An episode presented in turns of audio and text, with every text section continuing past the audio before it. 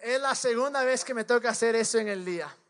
Así es que ya hasta los chistes ya no pegan, ya hicieron el primero. Pero oye, qué, bueno en verdad que el, primero les cuento, eh, eh, la primera reunión que fue a las eh, 6 y 45, yo pensaba que iba a ser el más lleno, el, perdón, el más vacío, porque dije, brother, o sea, 6 y 45, ¿quién, quién quiere ir a, a Juan? Pero me sorprendieron porque la mayoría vinieron. Así es que este yo creo que es el de pico y placa, el que les gusta descansar un poquito más. Así es que, pero qué bueno verles, qué bueno verles. Y en verdad, eh, tal vez suene feo esto, pero qué, qué bueno ver eh, asientos. Porque si no, imagínense, es que el primero estaba como el segundo y de madre fregados. Nos tocaba hacer tercero, cuarto o otro día. Pero bueno, eh, bueno, eh, quiero contarles algo súper chévere. Hace dos años, el día viernes, empezamos con Juan yo. Es decir, dos años, tenemos para alegres, un aplausito, algo si quieran. Es por eso que, y es chistoso porque comenzamos con menos gente que esto, ¿no? Impresionante ahora tener ya dos reuniones, pero eh, esta semana, estas semanas, vamos a hacer una serie que se llama Dos es mejor que uno. Y hay muchas razones por las cuales hacemos eh, esta serie. Y, y la primera de estas es obviamente porque es mejor cumplir dos años que uno. Eh, porque eso obviamente nos dice que, que, gracias a Dios estamos haciendo algo bien, gracias a Dios la gente le caemos, les gusta venir y siguen viniendo. Y la otra porque tenemos dos reuniones eh, y es algo que les digo, hemos planeado esto por mucho, mucho tiempo y siempre se daban las cosas, como les decía la semana pasada, eh, no se daban las cosas, no cerraron el House of Rock, luego la, la Macaria nos dijo tal luego, nos dijo lo mismo el otro, y gracias a Dios encontramos aquí el, el, garage que han sido con nosotros en verdad de primera y nos han permitido hacer esto. Así es que eso, gracias, esas pocas emociones me, me, me gustan. Me hacen, o sea, anímeme un poquito, vean, ya me, quemé en la primera reunión.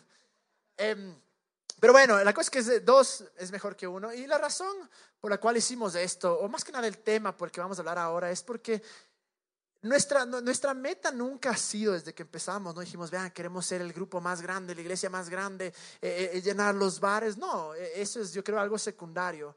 Eh, nunca nos hemos basado en los números, nunca nuestra motivación ha sido o serán los números, porque nosotros no vemos a las personas como números, nos vemos como, como personas, como gente valiosa, como, como, como creación de Dios, como algo que Dios realmente ama. Pero sí nos dimos cuenta de que queríamos que la gente conozca este mensaje. Queríamos que la gente llegue a conocer quién es Dios realmente, porque es impresionante darse cuenta cómo eh, la gente allá afuera tiene una imagen tan corrompida o, o tan eh, irreal de Dios. Y lamentablemente es porque nosotros mismos hemos presentado esa imagen. Desde el comienzo en Juan dijimos, vamos a hacer algunas cosas, vamos a aceptar a todos tal y como son. Vamos a amar a todos tal y como son. Vamos a hacer que sea un lugar donde la gente pueda encontrar refugio, donde la gente pueda decir, me siento bien, me siento en casa. Y les digo, yo cuando vengo acá, aun cuando yo soy el que habla a veces, eh, me siento en casa. Digo, hijo, madre, puedo ser yo mismo. Sé que no me van a juzgar y sé que si me ven afuera haciendo una estupidez, que a veces las hago, no van a decir, ah, ese man. Porque dentro de nosotros somos una familia y la idea de esto es coger y levantarnos y ayudarnos. Y de esta manera poder decir, mira, tienes un lugar seguro, tienes un lugar donde puedes venir y ser tú mismo. Y y es por eso que, que, algo que también quisimos desde el comienzo era cambiar la imagen que la gente tiene de Dios. Es impresionante cómo nosotros mismos hemos hecho a Dios de nuestra propia imagen. Es decir, creemos que, como, que usa, hacemos nuestras... Creamos, la verdad. Déjenme explico. Estoy quemado, les digo, del primer hijo. Madre, me va a tocar acostumbrarme. Eh, eh, allá. ¿Qué es lo que sucede? ¿Qué es lo que sucede muchas veces? para justificar mis acciones o mi odio, mi rechazo, yo creo una imagen, un Dios a mi imagen y a mi semejanza. Y es impresionante cómo cuando vino Dios y dijo, vino Jesús y dijo, si me, y hablamos de esto hace unas series, y dijo, si me ven a mí, le ven al Padre. Eh, y es la imagen que deberíamos tener Jesús. Pero vemos que a través de la historia, durante muchos años, se han creado guerras y masacres en el nombre de Dios, en el nombre de Jesús. ¿Por qué? Porque de alguna manera hacemos de este Dios y lo justificamos y justificamos nuestra, nuestro odio, nuestra intolerancia. Decimos, este es quien es Dios. Y porque este es quien es Dios, yo puedo usar mis acciones para mostrarles a los otros que están equivocados. El día de ayer leía una, una cosa que, eh, que, en verdad fue, fue de, no fue del, del Mercioco, o sea, que, es verdad, ¿no? Fue, fue sacada del universo, creo que era, o la hora, no sé, pero uno de los dos. Y decía que un pastor de Perú lo que había hecho era, había hablado públicamente y había dicho eh, que vamos a matar a los homosexuales y a los ateos porque ellos no son creación de Dios. Y decía, ¿cómo puede ser primero gente que se preste para escuchar esas cosas? Y peor, ¿quién puede ser tan tonto de creerlas y practicarlas? Pero lamentablemente hemos usado el nombre de Dios para manipular, para controlar a las personas. Y claro, cogemos los versículos decimos, bueno, este justifica mi odio por cierta persona, entonces yo puedo hacer esto. O esto justifica mi avaricia. O, muchas veces hemos visto como gente en el nombre de Dios eh, han robado y han hecho tantas barbaridades porque crean un Dios a su imagen y semejanza y dejan de lado el Jesús de la Biblia, el Jesús que era lleno de amor. Es impresionante porque Muchas veces llegamos a este punto que decimos, bueno, sí, Dios es amor, Dios es bueno, pero está en contra del pecado. Estoy de acuerdo, pero usamos esa frase para acabar a los demás, a tal punto que pensamos que si es que yo eh, estoy de acuerdo o si yo amo a otra persona, estoy de acuerdo con sus acciones. Ese es el grandísimo, grandísimo problema que nos encontramos hoy en día, porque en realidad ser tolerante no significa voy a creer lo mismo que tú. Eso no es ser tolerante, eso es ser tonto, eso es, ser débil de mente, eso es decir, no puedo yo pensar por mí mismo. Entonces, como soy débil y no quiero que me acabes, no quiero que me hables, voy a pensar lo mismo que vos. No, ser tolerante es decir, aún cuando creemos completamente diferente, aún cuando tu vida es completamente diferente a lo que yo creo que debe ser, igual te respeto, igual te valoro, igual te amo. Eso es ser tolerante. Pero lo que ha sucedido es que hemos cogido y hemos dicho, esta es mi creencia, es lo que Dios dice, es lo que está en la Biblia, y le hemos hecho bajo mi contexto, sin ver realmente ni siquiera la vida de Jesús, y decimos, bueno, entonces tú estás mal, tú estás mal, tú estás mal, y te odio, y te odio, y te rechazo. Pero por eso es que queríamos... Eh, Aquí cuando comenzamos One, que comenzamos desde mucho antes, cuando se llamaba One Heart, queríamos crear un lugar donde la gente puede decir, wow, no hay barreras entre yo y Dios. Puedo acercarme a Dios, puedo ir directamente a Él, puedo acercarme a Él. Dios no me odia, Dios no está en contra mía. Y, ese es el punto que hemos hecho desde ahora. Y la razón por la cual tenemos dos reuniones no es para ser los chéveres, hijo de madre, reuniones. Yo no sé qué, qué, hay acerca de, de, de, de, tenemos dos reuniones. Como nunca nos likearon, nos comentaron que dame la. Antes creo que decían, son unos cualquiera. Ya dos reuniones, hijo de madre, antes de ser serio. Creo, ¿no? Porque, porque ahora ya, o sea, en verdad, como nunca nos eh, tuvimos respuesta en las redes sociales. Pero yo creo que todo parte de esto. Demostrar a la gente que hay un Dios bueno que la gente allá afuera conoce que hay un Dios realmente bueno. Que no es como muchas veces lo menos pintado. Eh, la típica frase que, muchos se leen en Facebook, que es, eh, ah, no odio a Dios, odio a sus fans. Y lamentablemente, es, claro, muchas veces decimos como creyentes, ah, esos tarados. No, es, es, una frase que tiene muchísimo valor, que tal vez el mundo de afuera nos está diciendo algo. Nos está diciendo, tú hablas de este Dios, pero no actúas como este Dios. Y eso es lo que queremos cambiar. Miren lo que dice eh, eh, en Romanos 5.8. Es un versículo espectacular. Pero Dios mostró el gran amor que nos tiene al enviar a Cristo a morir por nosotros cuando todavía éramos pecadores. ¿Qué está diciendo? Brother, en tu peor momento, cuando menos te lo merecías, cuando definitivamente Dios no debía hacer nada por ti, ahí estuve yo para salvarte, para rescatarte. El problema es que tomamos este, eh, eh, eh, este, este, versículo de acá y decimos, chévere, me rescató en mi peor momento. Gracias porque me rescataste a mí, pero ¿qué hay acerca de los demás? ¿Qué hay acerca de las otras personas que están en su peor momento? Y quitamos esa gracia o refrenamos esa gracia porque pensamos que no son dignos, como si nosotros hubiéramos sido dignos o como si nosotros algún día llegáramos a ser dignos. Y de eso se trata la gracia, de eso se trata el amor. Que en el peor momento, cuando menos nos merecíamos, vino Jesús y dijo, brother, toma, voy a morir por ti. Y queremos que más gente en esta ciudad, en este país, conozcan de la gracia de Dios. Sé que muchos de los que vienen acá eh, han sido quemados, han sido heridos por diferentes eh, religiones o líderes o iglesias. Y entendemos. Y algo que tenemos que primero saber es que no es que lo hicieron por malos, no, no es que yo no creo que muy pocas personas realmente son malas que dicen, madre, te voy a herir, te voy a controlar, te voy a manipular porque, porque quiero más de mí. No, muchas veces es la doctrina que tienen. Pero muchos de nosotros que hemos sido heridos a través de todo este tiempo, queremos en verdad coger y encontrar un Dios bueno, lleno de amor. Abrir esta puerta para que la gente que está afuera sufriendo y dijo, alguna vez creí en Dios, o para aquellos, mi sueño no es ver este lugar lleno de creyentes, mi sueño es ver este lugar lleno de nuestros panas que son inconversos, que no creen en Dios, que no tienen esperanza y que digan, hijo de madre, hay esperanza, Dios es real, Dios es bueno. Es increíble porque eh, eh, la Biblia dice esto, dice, de tal manera amó Dios al mundo que dio. El amor siempre va con acciones, es decir, alguien te ama. O sea, si tienes un novio o una novia que dice te amo, pero no te llama, no te trata bonito, brother, no te ama. O sea, así de, cajón, de cajón. Entonces, no sé para quién era, pero, pero ahí está. La cosa es que Dios no es así. Dios dice, te amo y te voy a mostrar lo que es amor. Y, miren lo que dice eh, en, en, en Efesios 3:20. Nos dice lo siguiente.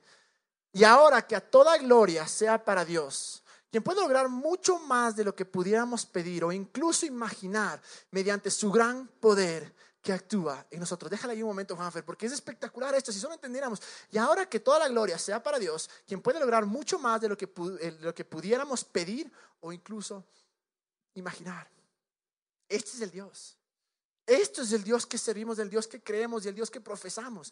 Pero afuera, el problema es que la imagen que hemos dado de Dios no se parece para nada a esto. Si preguntas por qué no crees en Dios, o dicen porque no quiere que sea feliz, porque eh, me, priva de toda diversión, porque tal vez él, él, se lleva a mi hermano, se lleva a mi hermana, se lleva a mi mamá.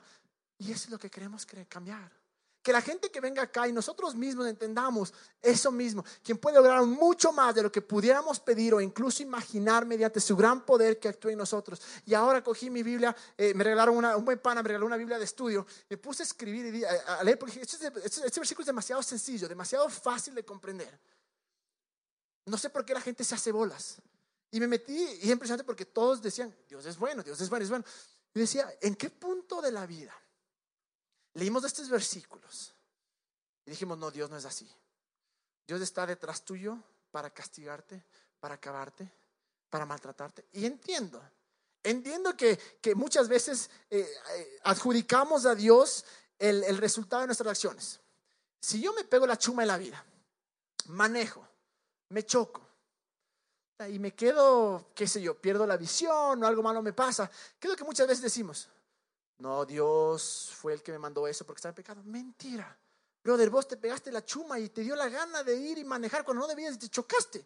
El problema muchas veces es que adjudicamos, adjudicamos esas cosas a Dios y nos olvidamos de quién es Dios. Entonces, poco a poco, la gente de afuera comienza a decir, yo no quiero ese Dios, yo no quiero ese Dios.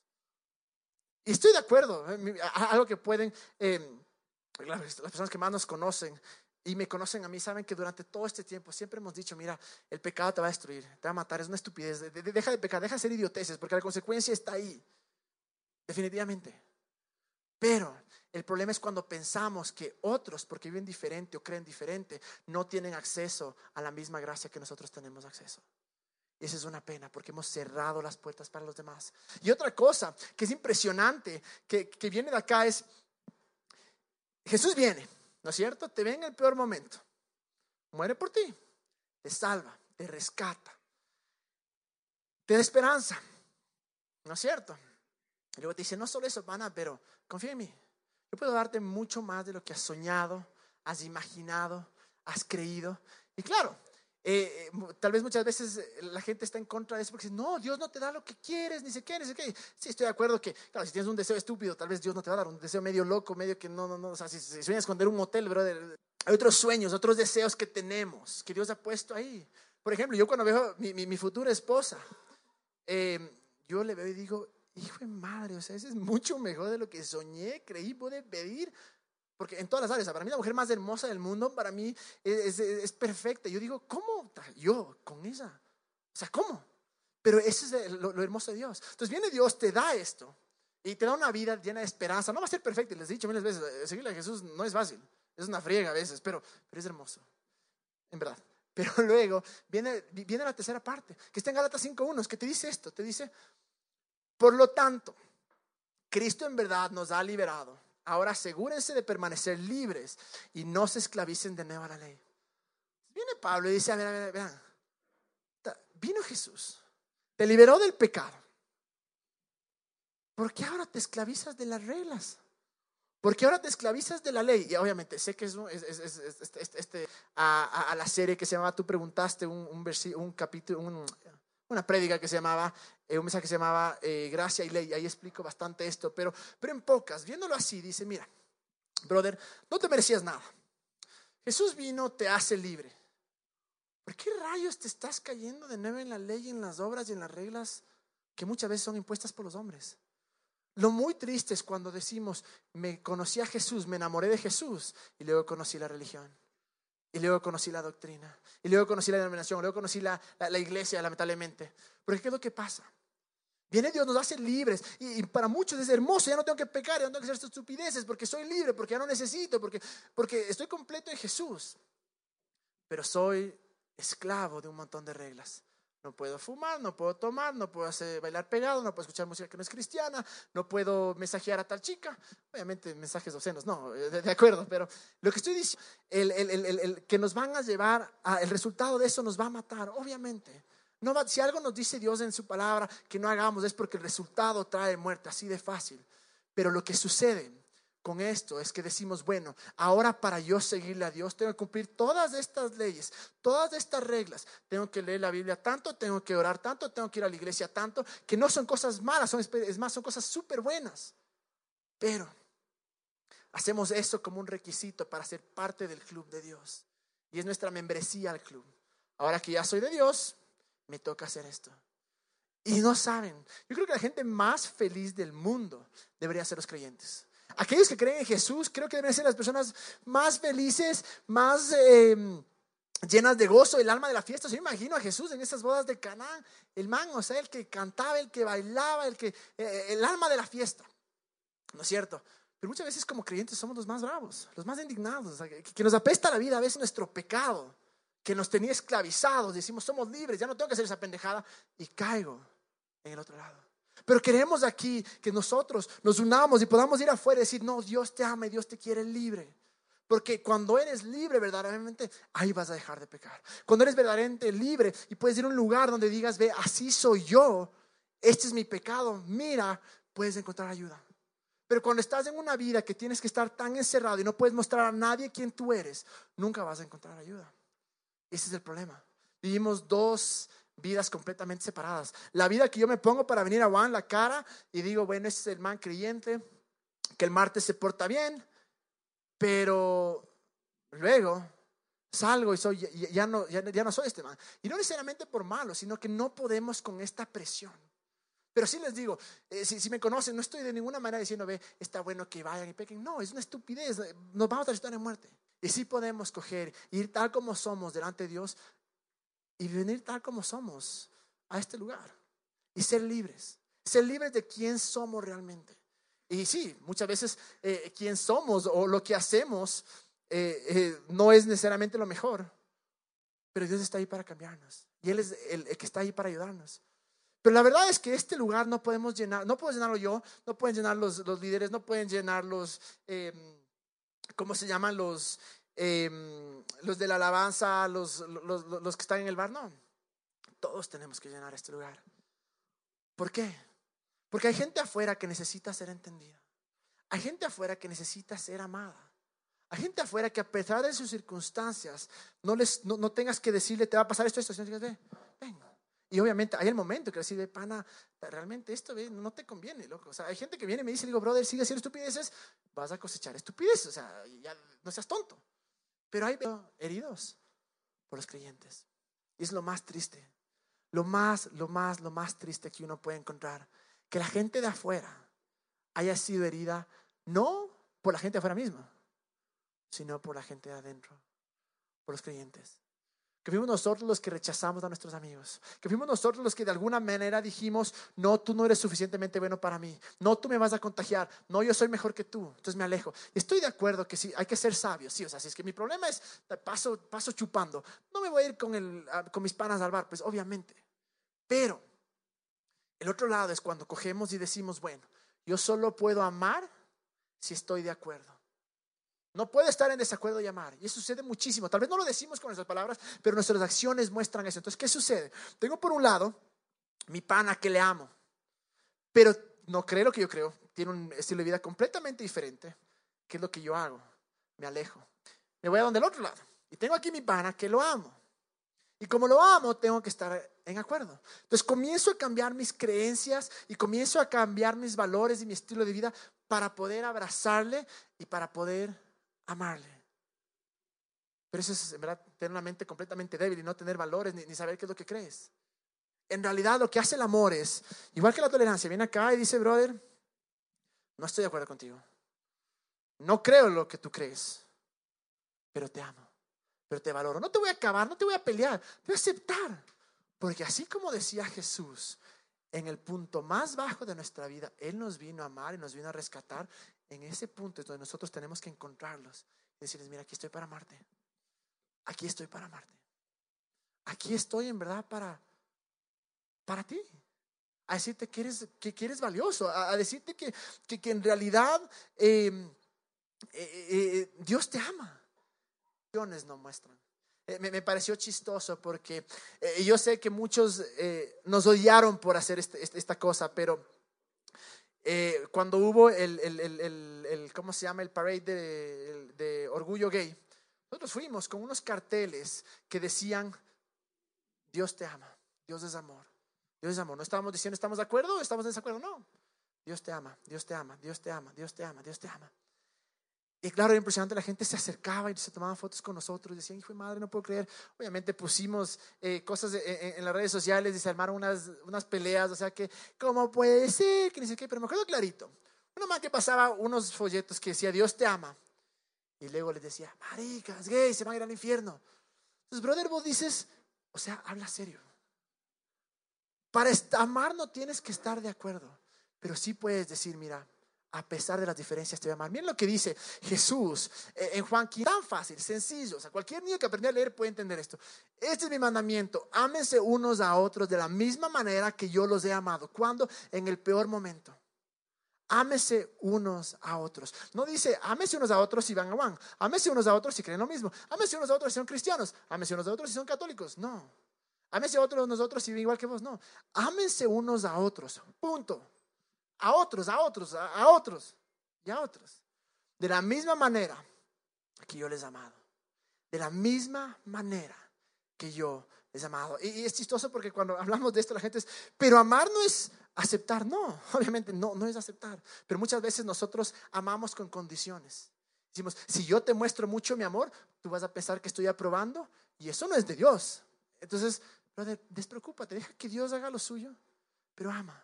Sé ese amigo que estás ahí día y noche. Sé ese amigo que en verdad, eh, sin importar lo que, lo, que ha sucedido, que venga la banda rápidamente.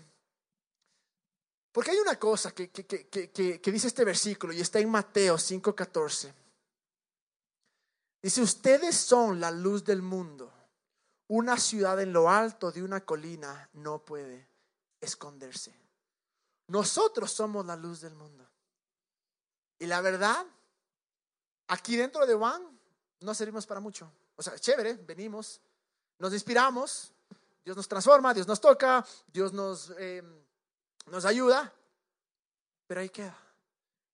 El verdadero efecto es cuando dice ahí, dice, eh, una ciudad en lo alto de una colina no puede esconderse. Ustedes son la luz del mundo. La idea es que seamos la luz del mundo donde quiera que vayamos donde quiera que vayamos. Que estemos ahí para nuestros mejores panas. Mis mejores amigos, mis brothers de la gente, ni uno solo. Algunos creen en Dios, otros a su manera, otros son medios ateos. Pero cuando yo, mi sueño es este, mi sueño es verlos acá. Y si no es acá, mi sueño es verlos en un lugar donde hayan encontrado a Dios, donde hayan encontrado a Jesús. Mi sueño en verdad es que ellos encuentren la esperanza que, que, encontramos nosotros. Creo que Jesús es el camino, la verdad y la vida. Absolutamente. Si no lo creyera, no haría esto. Si no creyera que Dios, Jesús es el único que puede salvar, que Jesús es el único que nos puede dar esperanza. Si no creyera, no estaría acá. no estoy diciendo que todo es verdad, no. Lo que estoy diciendo es que si yo no estoy ahí para amar a mis panas, para amar a los heridos, para amar a aquellos que están con el corazón destrozado, ¿quién está ahí? Me sorprendió leer que la, la, razón principal en algunos países por la cual los jóvenes se suicidan, uno es por el bullying y otros por su orientación sexual.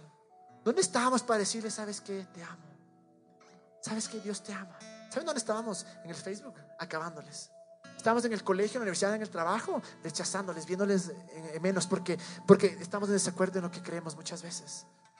Pero ¿dónde estábamos cuando esos jóvenes, niños, adolescentes, adultos, estaban en su cuarto llorando, diciendo, no valgo nada y siento algo que no quiero sentir porque el mundo de allá afuera me rechaza por quien yo creo que soy? ¿Dónde estábamos nosotros? Obviamente no ahí, porque si hubiéramos estado ahí nos hubieran suicidado. Pero es hora de nosotros ser esa luz que habla ahí. Esa luz que va a los lugares más oscuros. Decir, aquí estoy yo para amarte. ¿Te voy a hablar de Jesús? Obviamente. A mis panas les hablo todo el rato de Jesús. Me molestan hasta. Está bien. Pero ¿qué es lo que sucede a veces? Jesús vino y dijo, eh, de contexto y pensamos, bueno, como viniste a traer división, entonces yo te rechazo, te rechazo, te rechazo, no sé. Él vino a traer división, no sé. Y así hacemos. Lo que él se refería es, va a haber gente que no te va a amar por mí. Pero que no seamos nosotros los que hacemos de ese repudio. No seamos nosotros los que les cortamos de nuestra vida. Si ellos no nos aceptan por lo que creemos y por lo que vivimos, está bien. Pero que la gente no deje de creer en Jesús o no le odie a Jesús por nuestra culpa. Por la manera en la que nosotros mostramos nuestro amor o nuestra aceptación a las personas. No les digo que tenemos que estar de acuerdo con todo. Pero ese mandamiento que dice, ámense unos a otros como yo les amé. Y el amarse no es decir, te amo, topes, te amo. No, el amarse es decir, ven, te abrazo yo puedo estar aquí para ti. Sientes mal porque eres un man, déjame orar por ti. Dios puede sanar tu corazón. Eso es amor verdadero. Estar ahí día y noche por aquellos que nos necesitan. Eso es ser la luz de este mundo. Voy a pedir que se pongan de pie. Porque si llenamos One o si tenemos estas dos reuniones, no es para que más gente venga y ya sino para que más gente sea transformada y más gente pueda ir afuera y pueda amar realmente. Y pueda decir, ¿sabes qué? Jesús es el camino, Jesús es la esperanza. ¿No quiero a Jesús? No importa, igual te amo. Y les amamos hasta que de cierta manera Dios haga su obra, porque yo no puedo cambiar a nadie, tú no puedes cambiar a nadie. Tal vez dices, van a ver, lo mío no es tanto predicar, chévere. Diles, ve, brother, te invito al garage. Martes, 6 y 45, 8, tienes que placa, tranquilo, ñaño, a las 8 estamos ahí. No hay excusa. Y vienes acá. Hasta ahora no he escuchado una sola persona que haya entrado por esas puertas. Me sentí odiado, me sentí rechazado. Y amo eso. Si hay gente que ha entrado por esas puertas y nos ha dicho están mal, mal, mal, no son creyentes, eso va a pasar siempre. Pero ese no es nuestro enfoque. Ese Jimmy sabe por qué le pasa todo el tiempo. Em, pero nuestro enfoque es aquel que entre y diga, necesitaba un abrazo. Necesitaba que alguien me entienda. Aún si nunca creen en Jesús, nuestro sueño, nuestra mente es que creen en Jesús, obviamente. Pero aún si es que rechazaran a Jesús, que lo rechacen por quién es Él, no por quién somos nosotros. Y voy a orar para que en verdad ese sea nuestro corazón. Cerremos nuestros ojos. Señor, te doy gracias por todos los que estamos acá. Te damos gracias, Dios, por, por lo que tú has hecho en Juan. Gracias, Señor, porque sabemos que este es, este es tu lugar, Dios. Es el lugar que donde tú estás. Te doy gracias por todos los que estamos acá, Jesús. Gracias por el corazón que has dado a todas las personas que han pasado por estas puertas, ha sentido amada y valorada. Yo solo oro, Dios, que, que nos ayudes a amar como tú amas, Jesús. Que nos ayudes a, aceptar y valorar como tú aceptas y valoras, Dios. Que aun cuando no estemos de acuerdo, que aun cuando no creamos lo mismo, que nuestro amor está ahí como el tuyo está ahí, Dios. Señor, ayúdanos a hacer esa luz, iluminar nuestro mundo donde quiera que vayamos, Dios. Y oramos incluso para que este lugar sea lleno de nuestros panas. Sea lleno de nuestros amigos, aquellos por los que hemos orado, por los que diéramos lo que sea para que estén acá. Úsanos, Dios. O envía a alguien más. Pero tú eres todopoderoso, Dios. Y que podamos traer acá, Señor, a, a nuestros amigos, a nuestras familias. En el nombre de Jesús, Señor. Amén. Es imposible amar como Él ama si no aceptamos su amor. Si no recibimos su amor, es imposible. Y el punto que, que estamos ahora, que es, es el más importante, que es la adoración, la alabanza. Ese momento que yo digo, Dios, aquí estoy.